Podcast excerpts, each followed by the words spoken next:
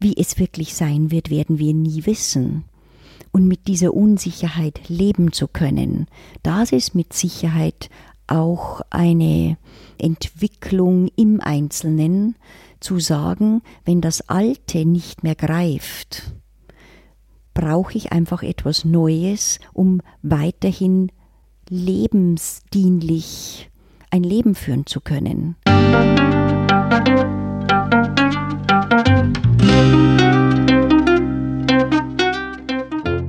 Schön, dass du wieder reinhörst.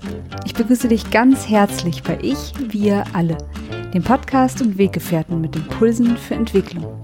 Wir bei Shortcuts laden interessante Personen ein, die uns zu den Themen Selbst, Team und Werteentwicklung inspirieren.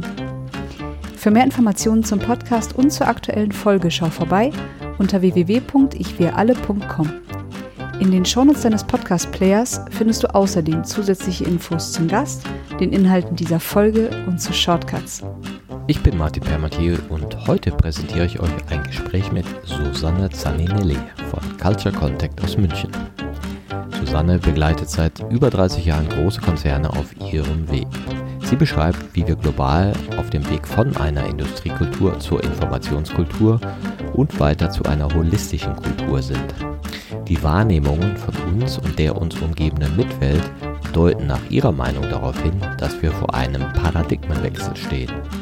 Die große Erzählung vom endlosen Wachstum scheint immer weniger als Zukunftsvorstellung tragbar und das wird auch immer mehr in den Führungsetagen so gesehen. Bevor das Gespräch beginnt, noch ein kurzer Hinweis zu unseren Angeboten. Auf ichwiralle.com slash Angebote findest du unsere aktuellen Workshops und Ausbildungen zu den Themen Selbst, Team und Werteentwicklung. Und jetzt wünsche ich dir ganz viel Inspiration und Freude beim Hören. Audio ab.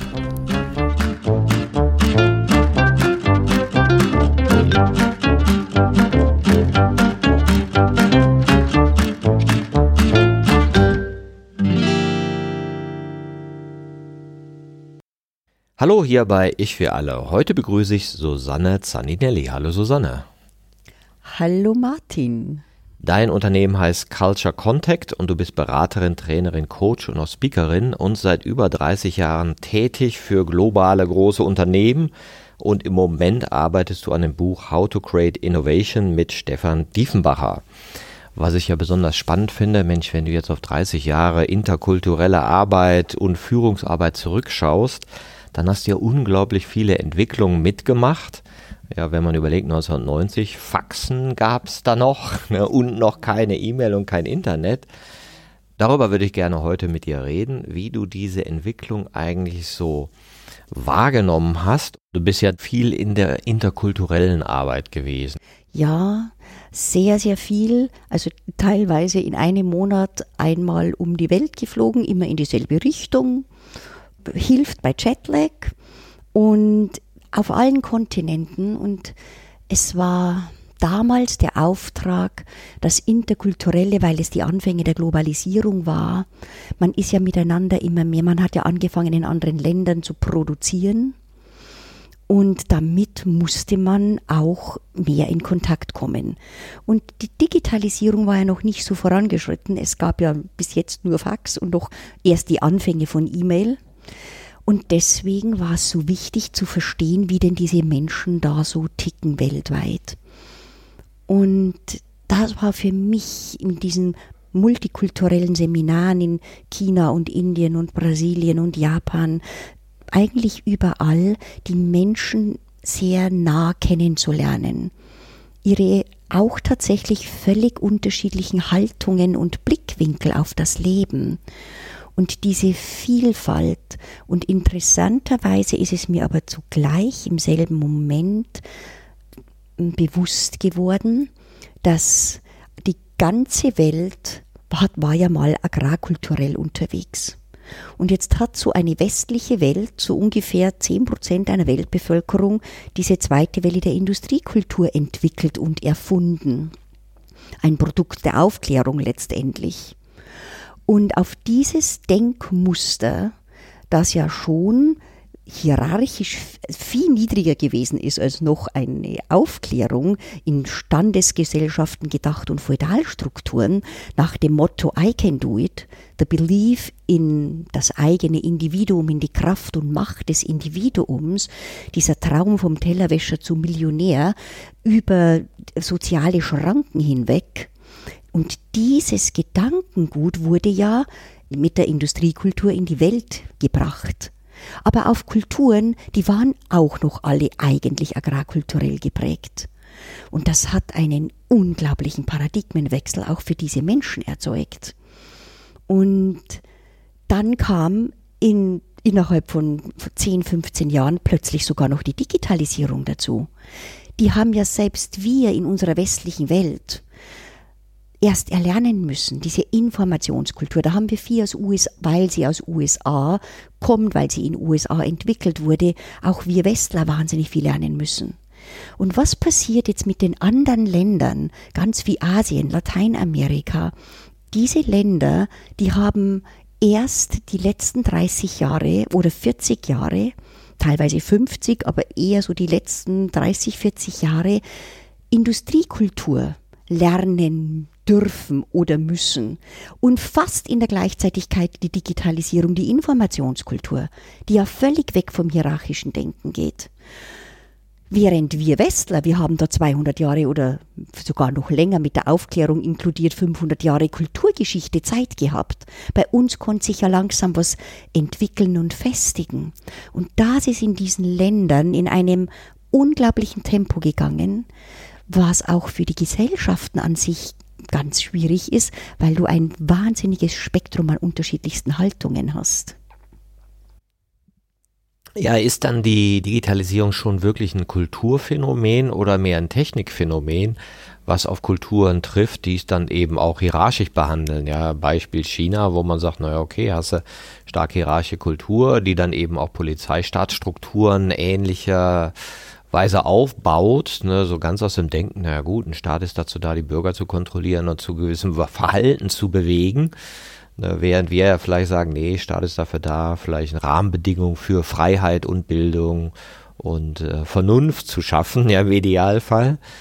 Ist das dann schon eine, wirklich auch ein Kultureinfluss in deiner Wahrnehmung gewesen? Nur bis zu einem gewissen Grad. Was die Japaner zum Beispiel schon gut geschafft haben, waren, extrem steile Hierarchien in ihrer Organisationskultur zu haben und eine sehr, sehr extremst konformistisch gemeinschaftsbestimmte Kultur.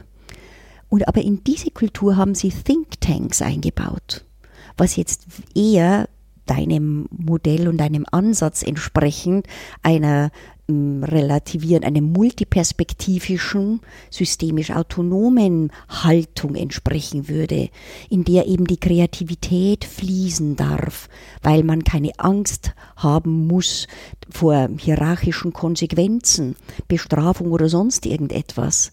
Und das war in Japan schon ganz interessanterweise gemischt. In diesen steilen Pyramiden gab es diese Freiheitsbubbles.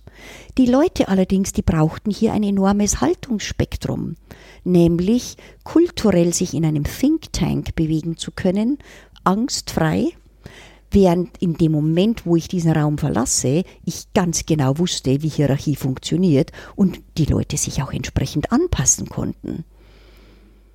Also man kann ja Kulturelemente auch mischen, sofern das Individuum entsprechend einen Raum in sich zulässt, beziehungsweise der sich auch entwickeln kann. Und das ist, Kultur ist ja immer erlernt und somit erlernbar, ist ja nichts, was uns in die Wiege gelegt wird.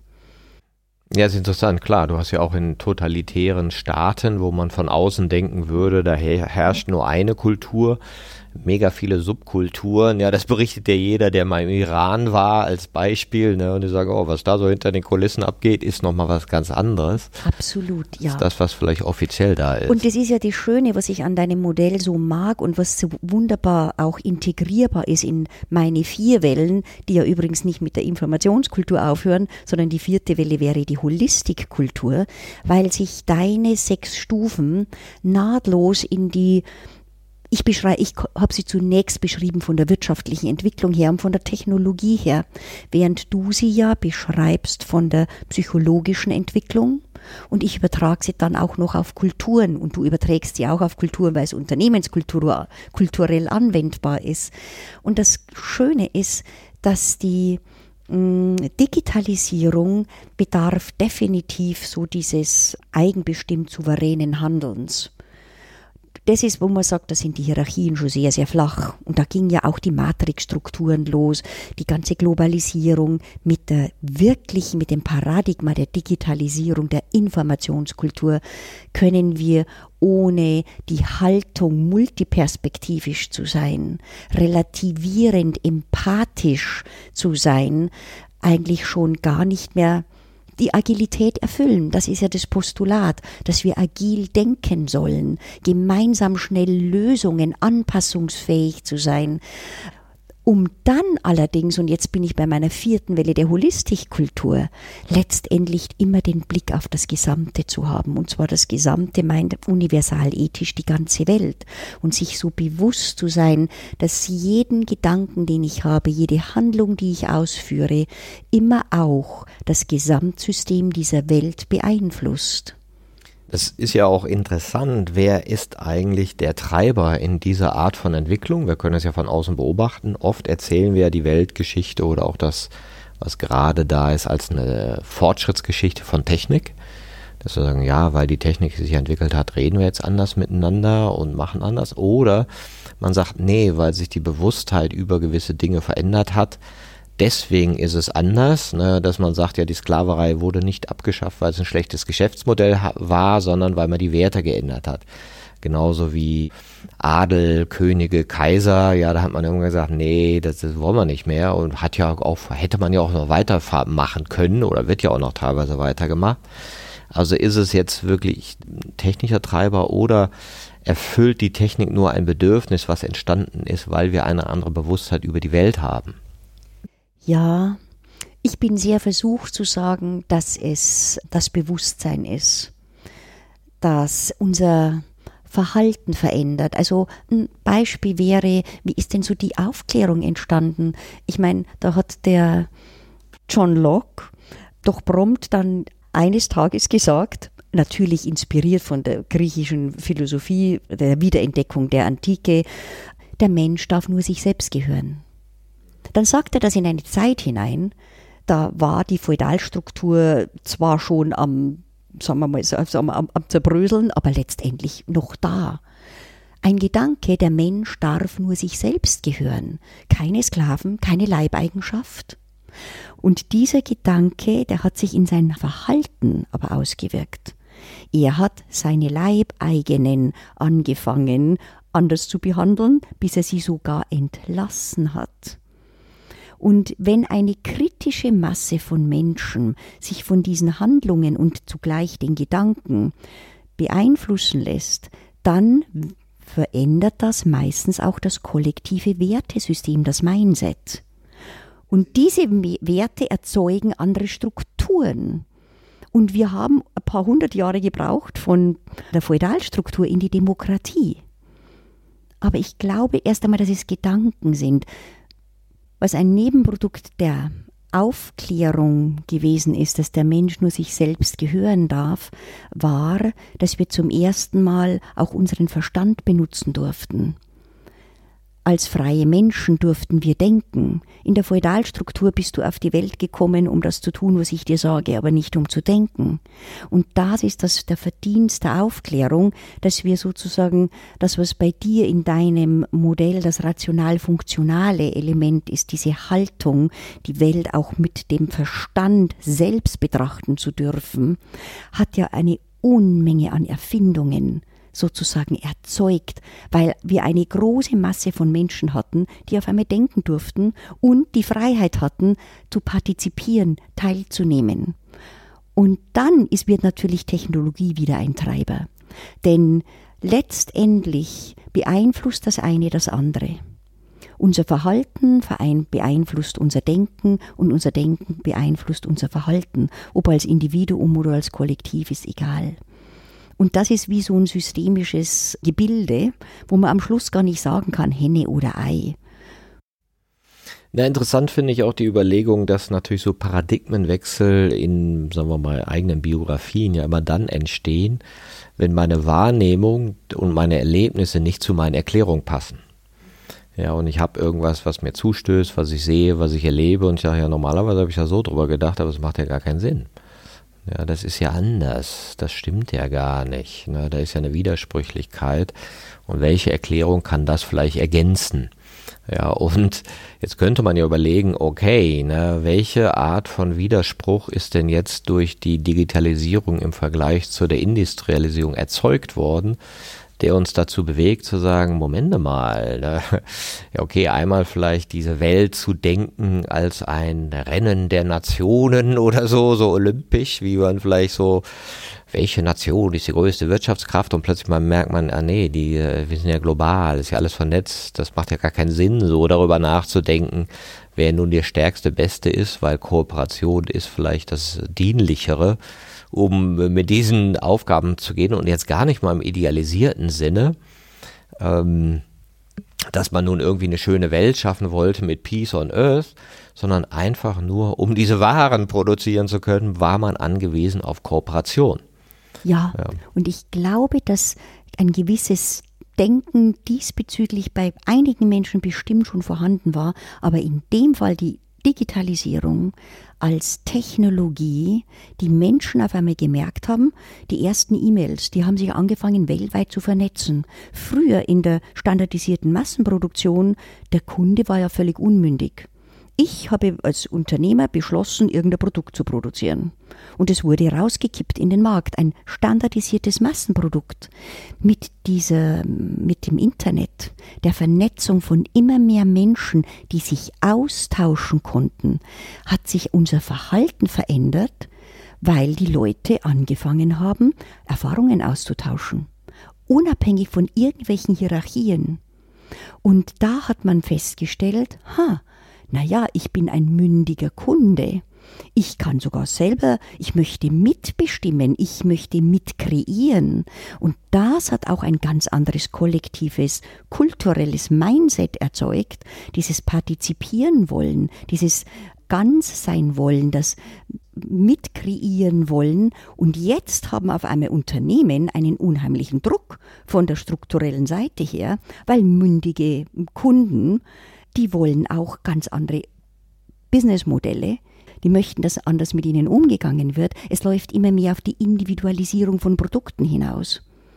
Und von einer standardisierten Massenproduktion zur Individualisierung von Produkten, da ist ein enormer kultureller Weg dazwischen, der natürlich immer auch im Mindset der Menschen und die Technologie unterstützt das, stattfindet und sich entwickelt. Und was das eine, das andere, was zuerst da gewesen ist, ist immer schwierig zu sagen, aber klar ist das eine bedingt das andere. Ja, das ist ein ganz schönes Bild. Da könnte man sagen, ja, super, die Digitalisierung hat dazu geführt, eine Zwei-Wege-Kommunikation zwischen Kunden und Unternehmen zu machen. Die Customer Centricity, wie es ja dann so schön heißt, sei agil, sei schneller, individualisiert die Produkte. Aber das Paradigma, wir produzieren mehr und wachsen, scheint ja davon noch unberührt. Na, jetzt könntest du sagen, ist das wirklich ein Paradigmenwechsel oder hat man nur eine ausgekekste, angepasste Industriekultur, die andere Tools benutzt? Ne? Ich stimme dir voll und ganz zu, letzteres. Weil das, was wir vorher mit der standardisierten Massenproduktion machen konnten, können wir jetzt mit der Digitalisierung nur noch perfekter. Interessant ist, es ist ein Paradigmenwechsel, weil dieses vernetzte Denken und Handeln und Zusammenarbeiten nichts mehr mit dem hierarchischen Denken zu tun hat. Zugleich sind beide Wellen, die Industriekultur, die zweite Welle wie die dritte Welle der Informationskultur basieren auf derselben philosophischen Grundannahme endloses Wachstum. Das ist entstanden mit der zweiten Welle und auf dem basiert unser Wirtschaften, der ganze Industriekapitalismus, der durch die Digitalisierung tatsächlich nur befeuert wird. Das ist immer noch die Grundlage unseres Wirtschaftens und das, was natürlich äußerst problematisch ist, eine philosophische Annahme, die von Unendlichkeit ausgeht, in ein endliches System wie unsere Erde zu pflanzen. Das kann nicht gut gehen. Ja, da sind wir dann wieder bei den Treibern für Entwicklung, wenn wir sagen, hm, plötzlich kommen die Wahrnehmungen in Widerspruch oder die Erklärungen im Widerspruch zu unseren Wahrnehmungen. Wir merken so, hm, nee, das geht ja gar nicht. Ne? Das ist ja gar nicht endlos, sondern wenn man sich das anguckt, dann ist das ja statistisch schon fast schon, ich glaube, kaum irgendeine Ressource geht über 300 Jahre hier. Egal, egal welche Statistik du einguckst, Reserven und was es da gibt. Also das Modell, selbst wenn es 300 Jahre laufen würde, länger würde es nicht laufen. Und das löst ja so einen gewissen Widerspruch aus, dass man so merkt, oh, mh, mm, äh, ja, okay, die Erklärung scheint ja nicht zu passen. Oder man sagt, nö, nö, da kommt neue Technik, ne, dann holen wir das CO2 wieder aus der Luft raus ne, und machen da irgendwas draus. Ne. Also das ist ja die, diese andere Fortschreibung. Wie hast du das denn so erlebt? Ist diese vierte Welle, du nennst ja holistisch, holistische Kultur, also ganzheitliche. Ist das so eine Fiktion von Philosophen und Psychologen, ein Wunschdenken, dass dieser Möglichkeitsraum dann im Kollektiv entsteht und wir plötzlich sagen, Mensch, jetzt kümmern wir uns doch mal um die Welt, wir haben doch verstanden, unsere Erklärungen sind nicht langfristig tauglich. Ist das so oder ist es Fantasy und man muss ein und es wird nicht entstehen? Ich glaube, es ist überlebensnotwendig. Ich gehe sogar so weit zu sagen, wenn wir es nicht entwickeln, diesen Blick, gute Nacht. Ich glaube ehrlich gesagt auch nicht, dass wir es überleben würden. Ja, das ist ja immer, wenn man so sagt, ja, die gute Nacht, dann tut man immer so, als wäre es so, so ein Punkt, wo alles aufhört. Nee, es wird lange dauern. Also da bin ich überzeugt, sogar ziemlich lange. Aber ich beziehungsweise es hängt von meinem Menschenbild ab. Wenn ich von meinem Menschenbild ausgehe, dass ich jetzt nicht in Singularity-Theorien mich versteige und sage, ich möchte die Verschmelzung von Computerchips und menschlichem Geist, sondern dass ich sage, ich fände es eigentlich ganz toll, wenn wir Menschen Menschen bleiben würden.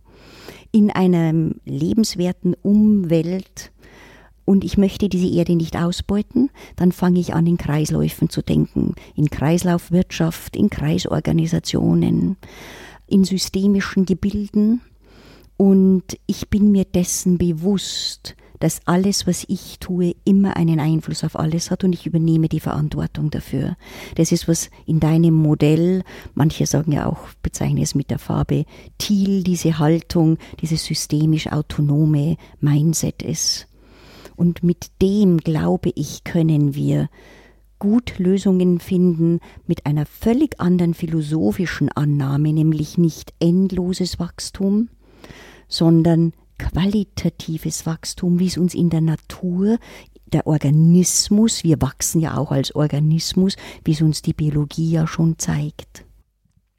Und jetzt in deiner Tätigkeit als Beraterin kannst du sehen, dass solche Dinge entstehen äh, in der Welt oder dass das Thema geworden ist, wenn du sagst, okay, jetzt habe ich ja 30 Jahre da drauf geguckt, wir haben da irgendwie angefangen mit Digitalisierung und interkulturellen Themen.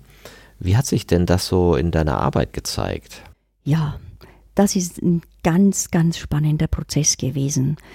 Wie ich angefangen habe, so in den ganz Anfang, der, Ende der 80er, Anfang der 90er Jahre, auch von diesen Paradigmenwechseln, von der Informationskultur zu sprechen, da war ich eigentlich eher sowas wie ein Marsmännchen für die Leute. Es gab ganz wenige Menschen, die sofort verstanden haben. Es gab mit Teilnehmer, die mein Seminar verlassen haben, weil sie gesagt haben, der Computer ist ein Tool und das war's wie ein Hammer, aber das ist doch, tut doch nichts. Also man konnte die Muster dahinter nicht wirklich noch erkennen, weil man doch sehr verhaftet war in einem sehr rational-analytischen Denken, alles erklärbar und was hinter so Kulissen ist, war für viele Menschen noch eigentlich nicht wirklich greifbar. Und dann kam die Globalisierung und da wurden die Menschen doch durch die flachen Hierarchien, was schon ein großer Fortschritt war, sehr viel mehr eigenbestimmter, auch souveräner in ihrer Haltung Dingen gegenüber. Sie haben sich mehr Freiräume genommen, mehr zugetraut. Und dieser Glaube, so dieses I can do it, war ein ganz wichtiger Entwicklungsschritt. Und man hat wesentlich globaler gedacht. Aber jetzt kommt es immer noch so sehr stark technologisch. Jetzt war ja alles vernetzt und anything goes. Aber es war noch relativ mechanistisch gedacht. Erst ganz später, wie wir gemerkt haben, dass wir mit unserem Wachstumsmodell, wie du das so schön beschrieben hast, unsere Erfahrungen, die stoßen auf einmal an Grenzen, dass wir mit dem Modell eigentlich uns selbst zerstören, haben die Menschen angefangen, auch in Seminaren ganz andere Fragen zu stellen. Und das ging sehr viel mehr auch in diese Empathiefähigkeit, sich in alles Mögliche hineinzuversetzen, vielmehr in diese sogenannte dritte Welt. Die wurde vorher nur rational analytisch beschrieben, die können es halt noch nicht so gut. Ah, und auf einmal hat man gesehen, auch Lebewesen ganz anders zu betrachten, Tiere, Pflanzen. Ja, wie gehen wir denn eigentlich mit uns und der Welt als lebendigem Organismus um? Und da wurde eine viel größere Sensibilität entwickelt. Natürlich nicht flächendeckend, aber immer mehr. Und immer mehr Teilnehmer werden sehr kritisch, wenn ihre Unternehmen Begriffe wie Sustainability in den Mund nehmen. Und dann sagen die Teilnehmer, aber das tun wir doch eigentlich gar nicht. Das ist nur ein Greenwashing.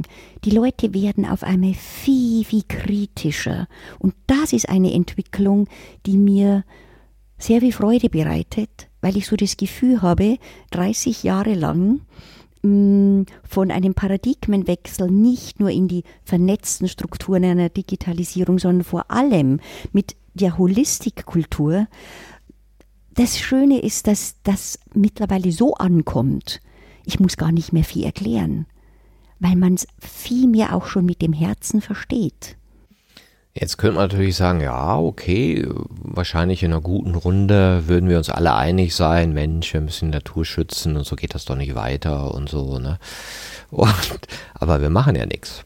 Ne, das heißt, der Energieverbrauch geht hoch, der Ressourcenverbrauch geht hoch und die Ziele, die das jetzt wirklich scheinbar lösen, sind dann 2030, 2050. Also irgendwann in der Zukunft werden wir das lösen, aber jetzt sind wir gerade noch zu beschäftigt und kommen gar nicht dazu. Ne? Und das Interessante ist ja, in Corona haben wir ja gesehen, was passiert, wenn Dringlichkeit da ist oder scheinbar da ist, wahrgenommen wird oder so proklamiert wird. Wupp stehen alle Flugzeuge unten. Ja, und, und dieses Gefühl von Dringlichkeit scheint es ja nicht zu geben auf jetzt so, hey, lass uns mal holistischer denken, lass uns mal in Kreislaufwirtschaft denken. Man könnte ja auch sagen, so, alle Ressourcen, die wir haben, nehmen wir jetzt zusammen, um ab jetzt Kreislaufwirtschaft zu machen. Und nicht erst 2050, 2030 oder so, wir machen das jetzt, weil wir wissen, das ist so oder so der einzige Weg, langfristig warum nicht jetzt anfangen? Und da merkst du ja so, oh, das ist ja ein riesen Gap. Ne? Also sind wir jetzt vom Bewusstsein da oder, oder was, was fehlt für eine Komponente? Oder wenn du sagst, ja, du merkst, die Leute stimmen dazu, aber ändern die Prozesse nicht. Und es ist ja nicht eine einzelne Sache, ist ja keiner schuldig oder die da oben oder so, sondern wir als Kollektiv. Wenn ich nur von meinen Teilnehmern ausgehe, die in einer richtigen Zwickmühle leben, weil das Bewusstsein meines Erachtens sogar relativ weit bei sehr vielen bereits ist. Und man unterstützt es mit solchen Seminaren, die dann so ähm, Bilder vermitteln, wo sie sich selbst auch gut finden und einordnen können und auch gut feststellen können, wo sie sich noch weiterentwickeln wollen, die stecken in der Zwickmühle, dass das Unternehmen an sich ja noch ganz anders unterwegs ist. Die müssen wachsen. Punkt. So, und sie selbst sagen aber, mein Gott, wenn wir nicht irgendwas in einen Kreislauf zurückführen, aus diesem linearen, mechanistischen, wenn wir da nicht rausspringen, das tut weder mir noch meinen Kindern noch meinen Kindeskindern gut. Und es ist was sehr interessant, dass diese Menschen in Unternehmen anfangen, wirklich an ihre Kinder und Kindeskinder zu denken. Das ist ein Phänomen, das mir immer mehr auffällt. Und jetzt sind sie aber in dieser Zwickmühle. So, was tun? Und sie erfahren oder erleben das, indem sie selbst Projekte starten. Beispiel, ich bin jetzt in einem großen Unternehmen im Münchner Kulturraum im Design tätig, die sagen, wir nehmen das Wort Sustainable wirklich ernst. Wir wollen keine Materialien mehr in unserem Design, und wenn es nur das Design ist, verwenden, die kreislaufmäßig produziert werden. Und alleine das zu wollen und das in, wirklich in Projekten durchzusetzen, bis zur Geschäftsleitung nach oben. Das ist etwas, so eine Kraft, wo ich merke, dass ein Bedürfnis nach Handlungsbedarf besteht der mit Sicherheit noch in winzigen kleinen Zellen nur vorhanden ist. Aber es gibt immer mehr von Kunden, die ich habe, die genau das tun wollen. Im Kleinen anfangen, bei sich selbst, in ihrer Abteilung und es versuchen, in die Unternehmenskultur zu tragen. Mühsam, durchaus, aber nicht erfolglos.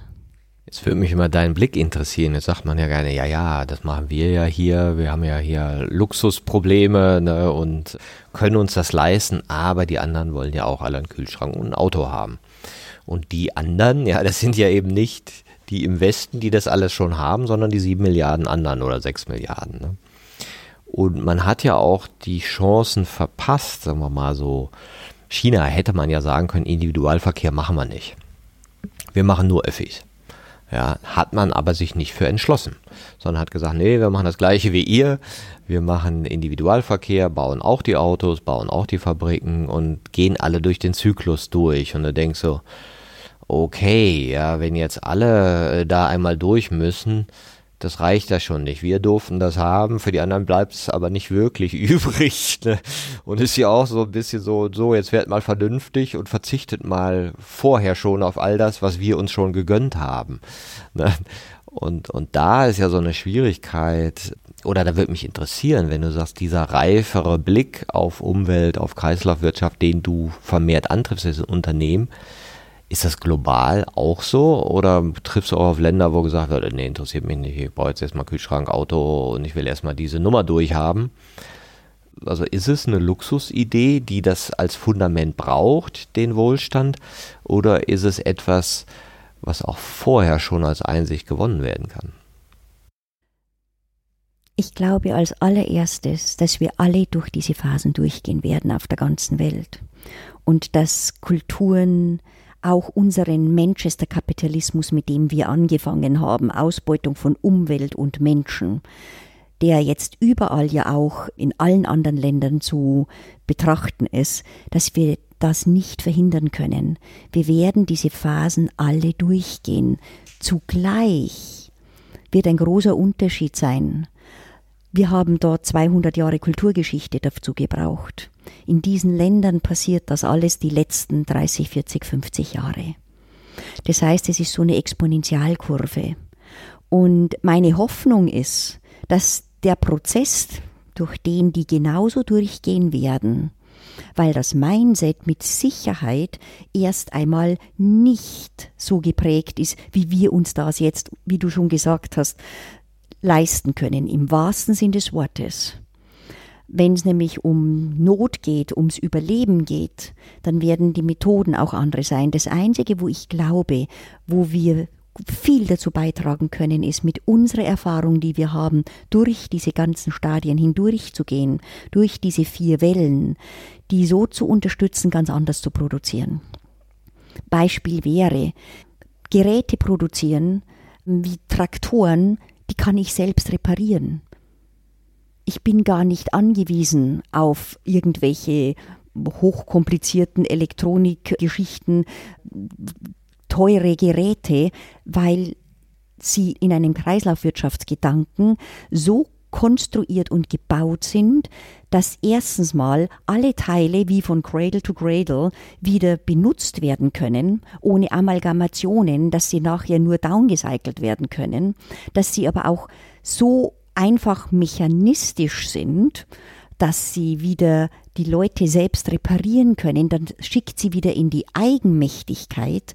Ich glaube, es gibt so viele unterschiedliche, wunderbare, sehr kreative Konzepte, wie wir diese Phasen, durch die alle diese Länder durchgehen werden, verkürzen können, beziehungsweise schon ganz anders aufsetzen können. Naja, dann müsste man wahrscheinlich erstmal selber gucken, wie wir in eine holistische Welle reinkommen und das erstmal in unseren eigenen Köpfen, dieser Weg dahin verkürzt. Ne?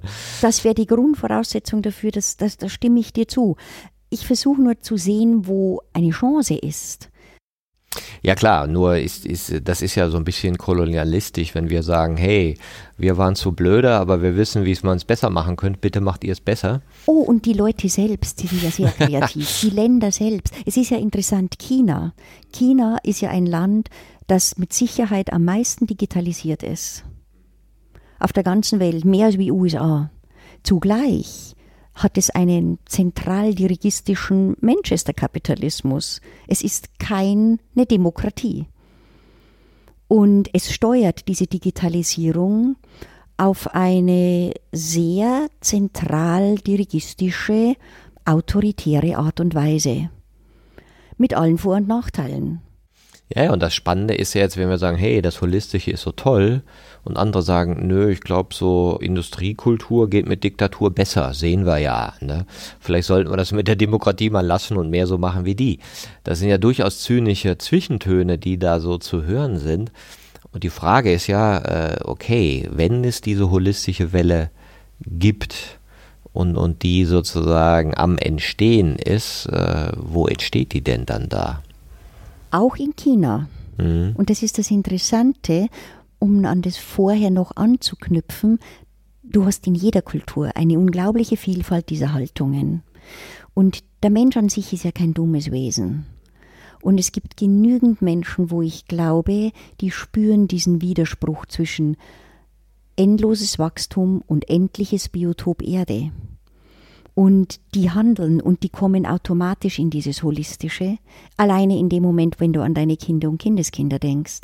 Und das ist etwas, was du auch in China findest. China setzt teilweise Umweltprogramme auf, die sind fantastisch und genial, neben einem gnadenlosen Manchester-Kapitalismus.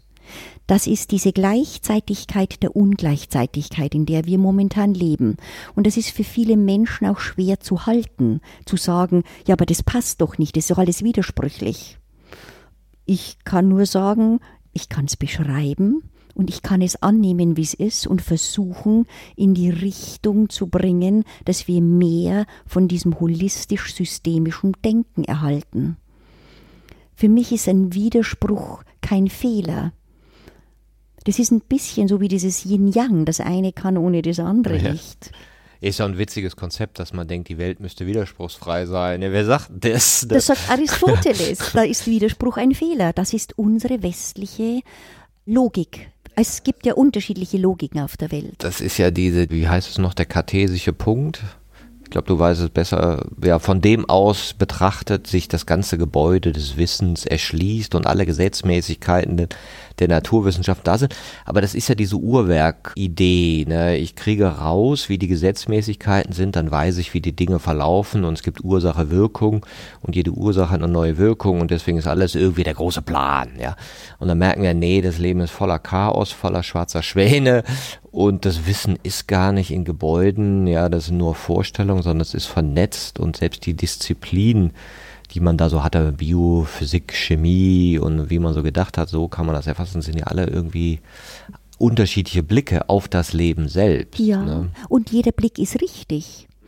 Das ist ja das Interessante, das lineare Denken, das Widerspruch ein Fehler ist für das naturwissenschaftliche Denken perfekt.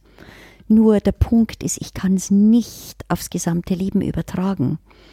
Beziehungsweise ich muss wissen, solange es also sozusagen einfach ist, funktioniert es. In dem Moment, wo es immer komplizierter und komplexer wird, funktioniert es einfach nicht mehr. Ich brauche eine andere Haltung, einen anderen Denkansatz.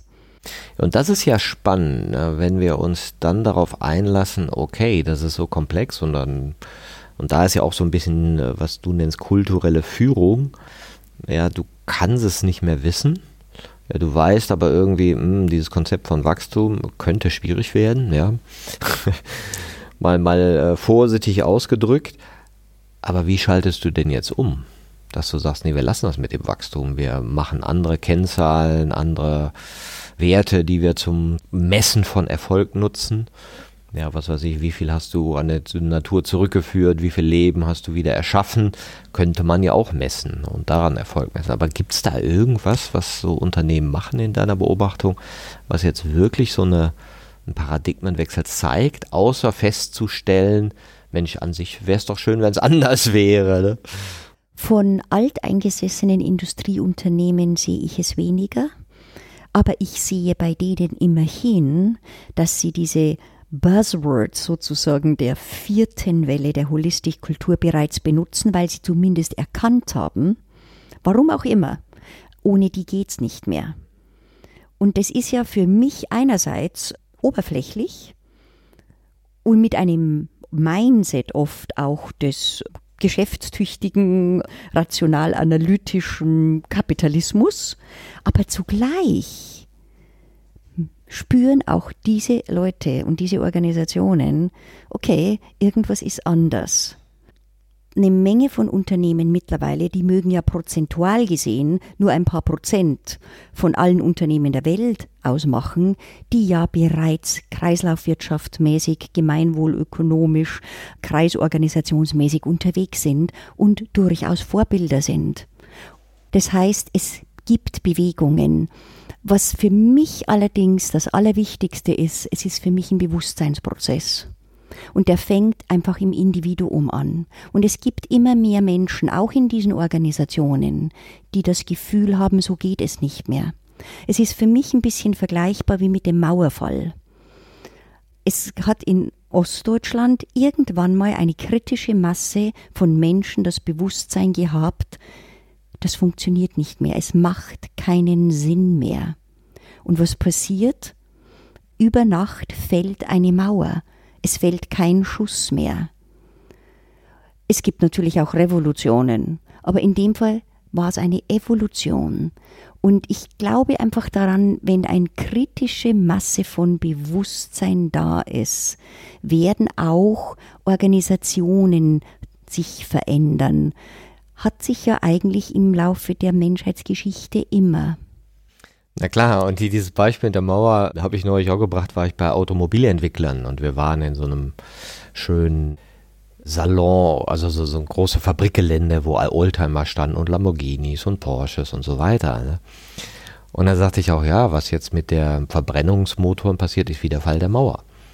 Nur man denkt ja dort, ah super, da waren wir frei. Ja. Was man aber nicht dran denkt, übrigens, deinen sozialen Kontext kannst du vergessen, deine Ausbildung zählt nicht mehr, was du all die Jahre gemacht hast, braucht keiner mehr. Und deine Arbeitgeber, die gibt's auch nicht mehr. Und jetzt darfst du dich nochmal hinten anstellen. Und wir wissen noch nicht genau, ob wir dich so richtig gebrauchen können. Und das ist ja durchaus auch eine Angst, warum wir das alles am Laufen halten, wo ja du mit jedem reden kannst und sagst, ja, ja, an sich müsste es anders sein, an sich müsste es anders sein. Aber die ganzen Arbeitslosen, ja, die Wirtschaft. Das geht doch nicht. Ne, das, das geht doch nicht. Und deswegen wird etwas, das als nicht funktionabel erkannt wird, wo du sagst, ja, das geht auch nicht. Aber das Neue, da habe ich ja kein Bild davon. Ja, bei dem Alten weiß ich ja, bis hier trägt es mich, ist ja auch ganz gut. Und let's face it, wir führen immer noch ein super Leben. Na, so schlimm kann es nicht sein. Also wo ist das Bild vom Holistischen, von dieser Kreislaufwirtschaft, was man dann sagen kann, ja, ich glaube, das mache ich jetzt, das ist mir lieber. Wo ist dieses Bild? Ja, ist das schon in der Welt, im Außen, oder ist das etwas, was mit dem du innerlich Bezug aufnimmst und sagst, ja, ich habe keine Ahnung, wie die Gesellschaft aussehen wird, wenn sie nicht mehr auf Wachstum ausgelegt ist, aber ich gehe trotzdem in die Richtung. Also ich nehme diese Unsicherheit in Kauf und nehme vielleicht auch den Preis in Kauf, dass die Gesellschaft einmal am Kopf gestellt wird oder merkst du, nee, das können wir uns gar nicht leisten, haben wir keinen sozialen Frieden, das geht nicht, wir müssen weiter geradeaus gehen, es geht alles nicht. Und das sind ja so die Glaubenssätze, die uns ja irgendwie da drin halten, obwohl wir ja wissen, ja, eigentlich müssten wir das mal anders ausrichten. Ja, also Angst spielt da eine ganz, ganz große Rolle, dieses Festhalten am anderen, weil ich glaube nicht, dass es ein Bild von der Zukunft gibt. Es gibt Vorstellungen, es gibt Möglichkeiten, es gibt Räume, die man sich ausmalen kann. Und derer gibt es sehr, sehr viele. Wie es wirklich sein wird, werden wir nie wissen. Und mit dieser Unsicherheit leben zu können, das ist mit Sicherheit auch eine Entwicklung im Einzelnen, zu sagen, wenn das Alte nicht mehr greift, brauche ich einfach etwas Neues, um weiterhin lebensdienlich ein Leben führen zu können. Und zugleich verstehe ich sehr, dass diese Menschen sehr viel Angst haben, weil, das ist auch eine Tatsache, Paradigmenwechsel in ihrer Radikalität auch immer heftig sind. Ja, und es wird viel von dem Alten nicht mehr geben. Und umso mehr brauchen wir uns gemeinsam, diesen Weg gemeinsam zu gehen. Und in der ganzen Kreativität, in der ganzen empathischen Zusammenarbeit, wir werden die Welt neu gestalten dürfen. Das steht völlig außer Frage mit dieser Ungewissheit. Und diese Ungewissheit halten zu können, hat viel mit Bewusstseinsentwicklung zu tun. Einer der Gründe, warum es wohl das wichtigste Gut für uns sein sollte oder sein wird, auch schon in unseren Schulen, in Kindergärten, Bewusstseinsentwicklung anzulegen, um das halten zu können in der Komplexität, mit dem wir noch konfrontiert sein werden. Mhm. Ja, das finde ich ist eine schöne Einladung und ich glaube auch, dass das wahrscheinlich die Basis ist, wie wir bei Ich, wir alle sagen, ohne Selbstentwicklung werden wir immer noch das Alte einfach wieder kreieren, weil wir auf keine neuen Gedanken kommen, beziehungsweise die Ängste uns dann in dem halten und gleichzeitig ist es ja kein einfacher Prozess und der auch eben nicht vom Einzelnen gemacht werden kann, sondern irgendwie dann doch. Ja, irgendwie ist es der Einzelne, der anfängt und dann im Kollektiv wirkt. Was sind denn so deine aktuellen Beratungs- und Coaching- und Trainingsprojekte? Welche Bereiche? Ist es schon das Holistische, was du in die Unternehmen bringst? Mhm. Es geht immer mehr in die Richtung, dass die Leute, die meine Kunden wollen sowas wie eine Strategie entwickeln, was ich ganz spannend finde, weil Strategien gar nicht mehr langfristig gemacht werden können. Dahinter verbirgt sich meistens der Wunsch, eigentlich aus dem Alten auszubrechen und was Neues zu generieren. Und ich nenne das dann auch immer Strategie, Workshop, wie auch immer. Und genau genommen brechen eigentlich erst in diesen Workshops die Themen wirklich auf. Ich bekomme einen Auftrag, ich soll so einen Strategieworkshop machen, den nehme ich dann an und durch die Inputs, die ich bringe, diese Entwicklungsgeschichten unseres Bewusstseins und der Individuen, wie unserer Kultur, unserer Organisationen, führt eigentlich mittlerweile ganz automatisch zu immer mehr. Und das ist eine Entwicklung, die mir, ja, die mich sehr, sehr freut, die mir Zuversicht schenkt und auch Mut macht. So gefangen die Leute sind in dem Korsett, in dem sie stecken, das ist ganz klar, das ist immer noch das Alte. Und zugleich bewegen sie sich von selbst, sie nehmen dankbar an und sehr fruchtbar auf, was man als Impulse reingibt. Ja, wunderbar. Da sind wir Geschwister im Geiste, ja, weil ich auch denke, dass der entwicklungsorientierte Blick und der versöhnliche, entwicklungsorientierte Blick da vielleicht auch Türen aufmachen kann, weil das, was jetzt in der Welt ist, ist ja super.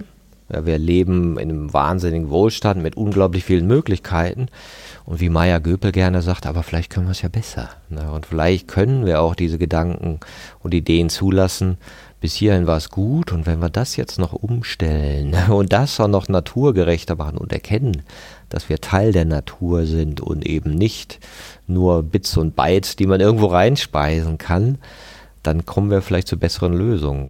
Ja, und was du jetzt gerade gesagt hast, dieses versöhnliche Element, das ist auch ganz stark meine Erfahrung die letzten 30 Jahre, dass man oder dass ich Kunden gerne so nehme, wie sie sind, ihnen nicht zum Vorwurf mache, wie sie sind und ihnen auch nicht sage, wie sie zu sein haben, sondern sie letztendlich respektiere mit dem, was sie leisten und können und versuche sie selbst auf den Gedanken zu bringen, eine Veränderung zu wollen.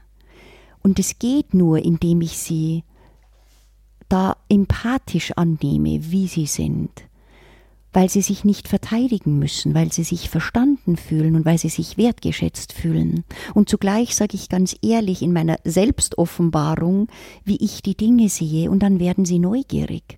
Und diese Neugierde ist eigentlich so die Emotion, der Weg, auf den man sich dann macht über die Gefühle. Und das eine ist der Verstand, sie zu erreichen, ihnen was zu erklären, aber das andere sind die Emotionen, die Gefühle, die sie eigentlich am Schluss rausgehen lassen mit einem Erfolgserlebnis, das wieder anknüpfen möchte an dieses Gefühl.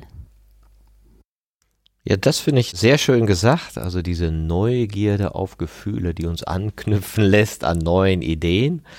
Susanne, ich danke dir für das Gespräch und danke dir für die vielen Inspirationen und deinen Blick auf das, was du auch in Entwicklung so wahrnimmst in der Welt, in Unternehmen. Danke für die Inspiration. Danke, Martin.